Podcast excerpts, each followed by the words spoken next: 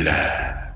Estamos en Spoiler Boiler, una edición nueva. Vamos a platicar de rápidos. Y fúricos, veloces y encabronados. Y pues nada, estamos esperando a Lord Salchi, ¿no? ¿O ¿Qué está pasando? Hola. Hola, Salchi. Bienvenido a Spoiler Boiler, Salchi. Ah, muchas gracias por la súbita invitación. Rui no vio la película, nosotros dos sí. Entonces me preguntó Rui que qué podía decir yo de ella. Y pues ya había comentado yo en, en la edición regular del Hype que a mí me pareció superior a la película anterior, pero no a la 7, que para mí es como la joya de la corona en la saga Rápido y Furioso, por lo menos en la parte en la que ellos son como superhéroes. Eh, esta tiene este problema para muchas personas, obvio, de que pues ya, o sea, si en algún momento había importado la física y la lógica en estas, en estas películas, en esta ya es, es como... Es, es, es inexistente, ¿no? O sea, eso ya pasó a quinto plano. Me parece que se puede justificar porque la misma película te lo dice, ¿no? O sea, hay un momento en el que, eh, justo hablando de spoilers, en, en dos ocasiones Tyrese eh, empieza a preguntarle a la gente, a los de, a sus compañeros en la película, uh -huh. ¿No, ¿no, crees que, no creen ustedes que nos, nos está yendo, o sea, tenemos un chingo de suerte, como que en todas las aventuras que hemos tenido ya es como para que alguien se hubiera roto un hueso de menos, ¿no? Y pues no, no ha pasado. Cicatrices. Ajá, exacto. Y, como que parece que el momento va a ir a algún tipo de justifica, no sé, o sea, como que va a aterrizar en algo muy, muy, muy gracioso. Y la verdad es que el chiste acaba en algo bien pendejo, que es que, el otro güey que nunca, que no es Martin Lawrence, pero se parece a Martin Lawrence y Natalie Emanuel le dicen, más bien tú estás como que eres bien pendejo y como que estás sobreleyendo las cosas. Entonces, no sé si eso nos lo dicen a nosotros o realmente es lo que le están diciendo al personaje, pero, pero bueno, ahí, ahí queda muy, muy planteado que la película ya es de, güey, go with the flow, ¿no?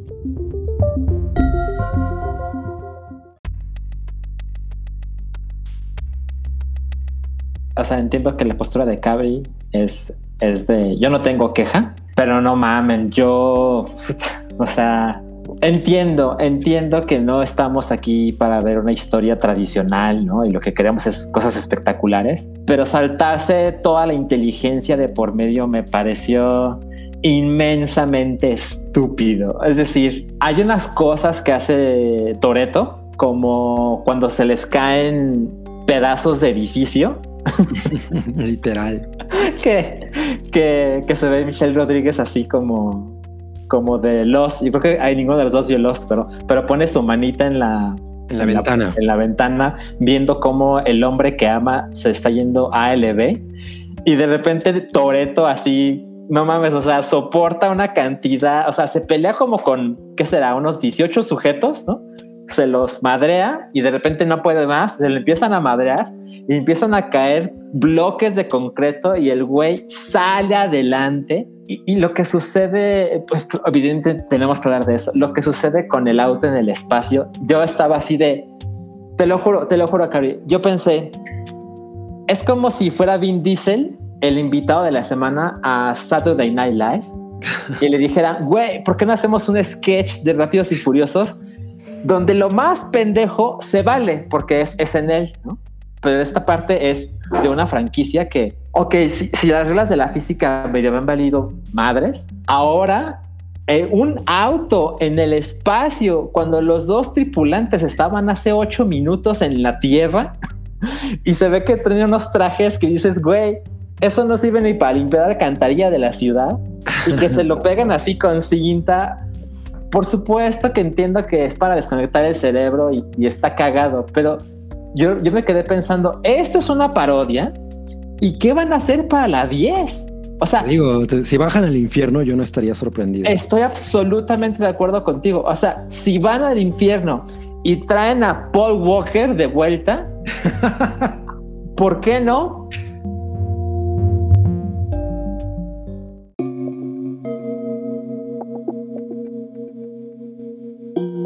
La parte del auto en el espacio es que, pues, en este plot que se supone que es el, el, centro de la película, hay que, en el que tienen que unir varias, varias piezas eh, que permiten controlar todas las armas del mundo.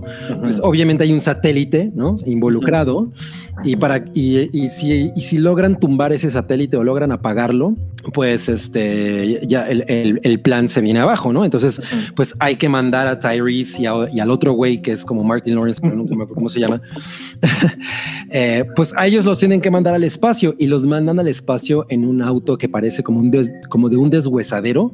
Ajá. ¿sí? Eh, y le, únicamente le instalan un cohete, unos propulsores muy, muy, potentes. En el techo. En el techo, lo, si no mal recuerdo, los, car los llevan como en una especie de avionetita, que es la como la, Ajá. la avioneta lo sube, lo sube, lo sube hasta donde puedan. La, la, avioneta, por supuesto, eh, va conducida por el güey que es el, en, bueno, uno de los tripulantes es el güey de la 3 de Tokyo Drift. Ok, eso yo no lo sabía. El güero. Y de pronto lo sueltan, ¿no? Ajá. Ya, ya estamos suficientemente arriba, entonces aprietan el botón y esa madre los va a empujar hasta, hasta más la allá de, de, la estratosfera, exacto. Y entonces sí, en, eh, o sea, uno espera, ah, sí, sí admito que yo esperaba como un poquito más de viaje en, en, al espacio, pero de pronto ya están arriba, ¿no? O sea, de pronto ya están en el espacio. Y es como de, ah, ok. Y, y, y los güeyes ya, o sea, ves este pinche coche todo destartalado sí. en el espacio flotando, ¿no? Dirigiéndose sí. hacia el satélite.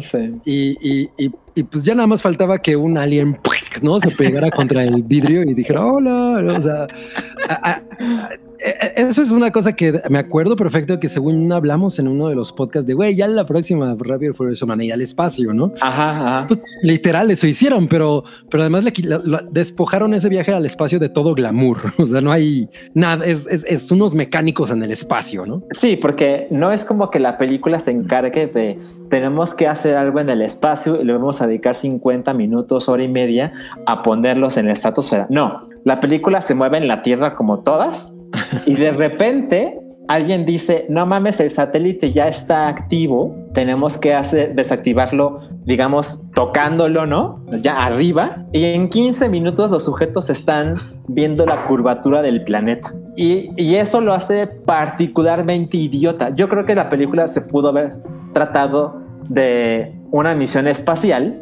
hubiera sido una jalada, pero pues lo construyes más, ¿no? Y algo que me frustra es cuando hay escenas de acción terrestres, como estamos acostumbrados, a mí me gustaron un chingo. O sea, lo que hacen con los imanes Eso se es muy ve chingón. muy cabrón.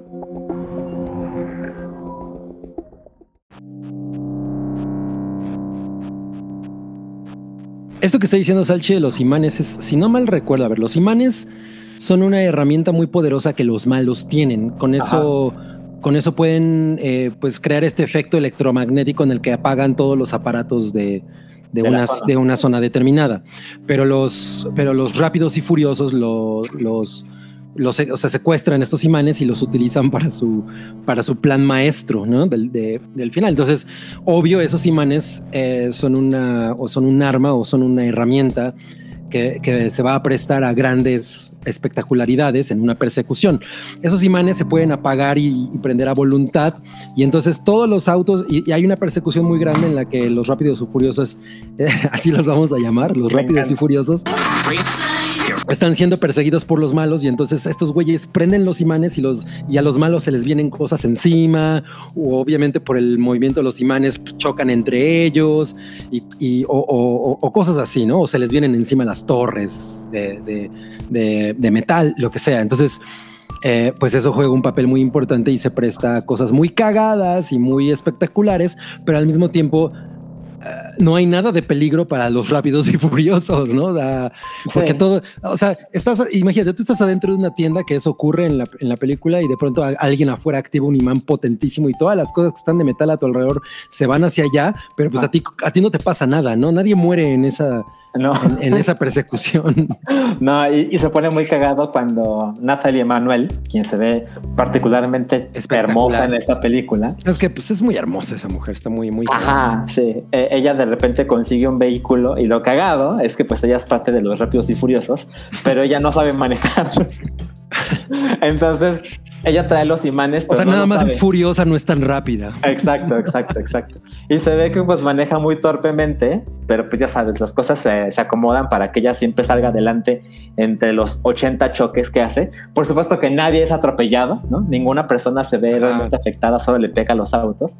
Y esto muestra algunas escenas chingonas porque se ve que están los transeúntes con sus teléfonos y de repente se los lleva a la nada y se quedan pegados al vehículo que está conduciendo Natalia Manuel. Eso, eso es cagadito, pero cuando se ve realmente impresionante es que algunas personas usan el imán y se ve que hay un auto que es completamente jalado y lo hace que atraviese así locales del, del poder del magnetismo. O sea, va el auto en la calle de al lado y de repente es jalado por el techo, rompiendo muros para, o sea, por la fuerza del imán. Eso, eso se ve muy chingón. Sí, o sea, la, verdad es que la manera en la que está utilizado eso es muy divertida, ¿no? Independientemente de que en toda la película hay un absoluto, no hay pudor de, las estupideces que pueden ocurrir. O sea, no, nadie muere, no hay un riesgo. O sea, tú ya, ya como audiencia en estas películas ya sabes que no hay un riesgo. Aquí, por ejemplo, hay estos momentos en los que los, las personas salen disparadas de los coches por la inercia y algo los va a agarrar en el aire que va, que va a impedir que ellos acaben en el concreto, ¿no? O sea, yo me ponía a pensar cuando ocurría eso, esta cosa de que, por ejemplo, cuando va cayendo Spider-Man de un edificio y agarra a alguien, pues no se le arrancan los brazos como debería ocurrir, porque pues, así funciona la, física, ¿no? De alguna manera dices, bueno, pues sí, es exactamente igual, o sea, es el mismo concepto, pero ya llevado a cero vergüenza, ¿no? O sea, oh, claro, la diferencia es que pues sabemos que Spider-Man es un superhéroe, pero Toreto hace 10 años, pues era un güey que corría coches en la calle, o sea, eso era todo lo que hacían.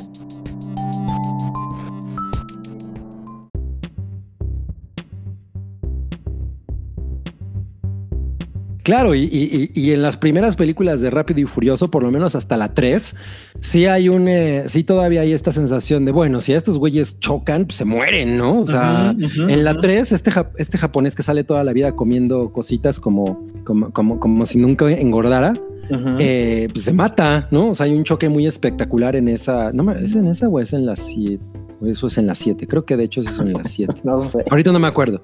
Ok. Ok, pero es muy importante eso, ¿no? Porque pues el güey, no mames, es, una de las grandes muertes de Rápido y Furioso. Y de pronto, pues el güey ya, no, pero lo que pasa es que eh, en realidad todo fue un truco, ¿no? ah, ok, ok. Entonces, nada importa, güey, ya nada importa. No, no, no. Pero sabes, me gusta que en la 9 eh, retoman, aunque sea un instante, las carreras callejeras, porque hay un flashback. Ajá. Y dije, ah, no mames, aún se acuerdan de qué se trataba esta franquicia. Porque hacen una carrera callejera y ahí tienen el drama personal Toreto y su hermano de vamos a terminar nuestros viejos problemas, porque Toreto considera decidiéndole una carrera eh, exacto, exacto, exacto. Toreto, que fíjate, podemos hablar del flashback, porque yo siento que el güey que interpreta a Toreto lo hace muy bien. Sí, pero a mí, pero a mí me parece que en el futuro ese güey se convertiría más en Benicio del Toro que en Vin Diesel. es cierto, no lo había pensado, pero ahora que lo dices completamente lo veo. Sí, o sea, yo me acordaba así de en Dark, no mames, se preocuparon cabrón porque las versiones de todos los tiempos de, las, de los personajes se parezcan inmensamente. Ah, aquí ese güey es Benicio del Toro. Aquí es un pelón, Exacto. Entonces tienes, tienes tu problema personal con el hermano, porque Toreto, bueno, Dominic porque los dos son Toreto. Sí, exacto. Este considera que el papá se murió por culpa del hermano menor. Y cuando sale de la cárcel porque mata a este sujeto que se burla de la muerte del padre, decide o sea, someter a su hermano a vamos a llenar nuestros problemas personales en la pista, ¿no? Claro. Y dije, ah, mira, me gustó esa parte. Ojalá hubiera, hubiera durado más pero me gustó que durante siete minutos se acordaron de las carreras callejeras. Sí, se, convirtió en, lo que es la, original idea de Rápido y Furioso, que pues es las carreras clandestinas, ¿no? De eso se trataban.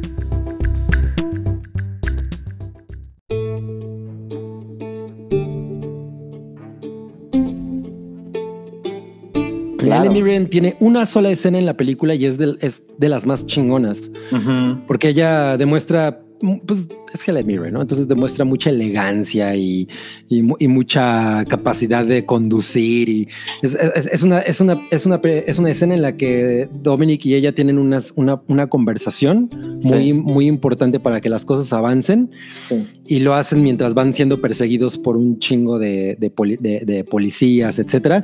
Y, y, acaba en una fiesta llena de mujeres, o sea, que en la que hay, yo pensé que era una fiesta de puras mujeres, ¿no? Porque de pronto es un palacio enorme que afuera hay un chingo de mujeres bailando, todas vestidas de blanco. Conocen a su mercado, es así. Imagino que le dijeron a la audiencia, imagínate que eres tú el que llega a esta fiesta donde hay 800 mujeres con el mismo vestido blanco y eres el único güey a la vista. Seguro les volverá la cabeza. Sí, o sea, me, pareció que en términos visuales es una cosa muy chingona y la verdad es que el final de esa escena, eh, o sea, el, final de la persecución es, es, muy efectivo, ¿no? Sí, sí, sí, o sea, es una participación breve de Helen Mirren, pero es muy, muy impresionante verla manejando el auto cuando Dominic es el copiloto, ¿no? Y ella hace unas cosas muy cabronas. Eso, está muy, eso está muy chingón. Y otra cosa que me pareció como muy rara fue esta conversación que tiene eh, Charlize Theron, o sea, Cypher, con otro, con uno de los güeyecidos, en la que hay una gran comparación con ah, Star Wars. Sí, sí, sí, sí. Ajá.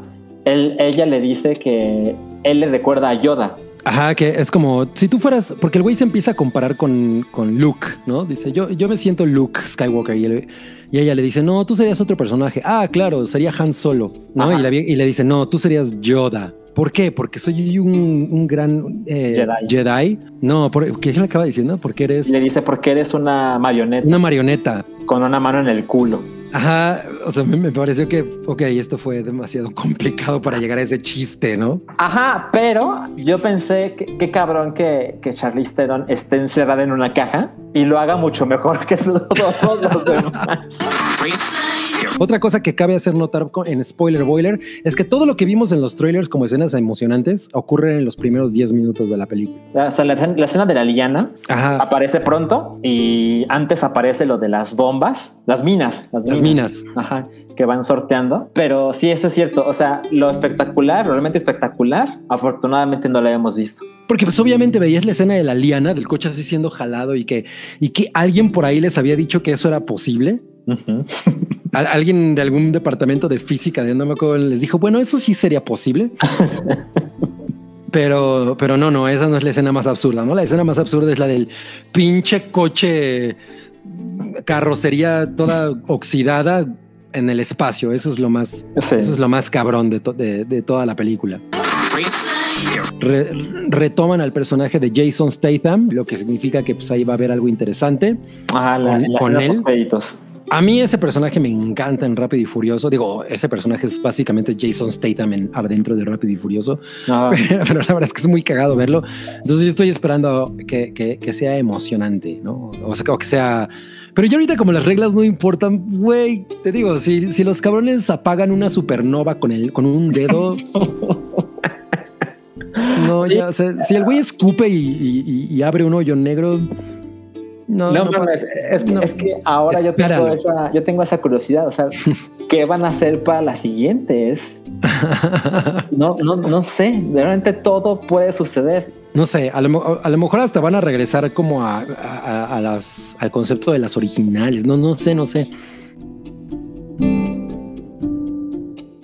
Pues mira, ahora que lo mencionas, a lo mejor lo que les falta es un viaje en el tiempo. Y la oh. película, la última película acaba con el inicio de la primera. Eso fue Spoiler Boiler, amigos, el programa del hype donde hacemos un recuento de opiniones con spoilers y nos acompañó Cabri. Adiós.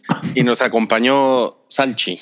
Adiós. Nos vemos la próxima semana. Recuerden descargar esto en Spotify, Apple Podcast y todas las plataformas de audio que se les ocurran. Bye. Tu apoyo es necesario y muy agradecido. Aceptamos donativos para seguir produciendo nuestro blog y podcast desde patreon.com diagonal el hype.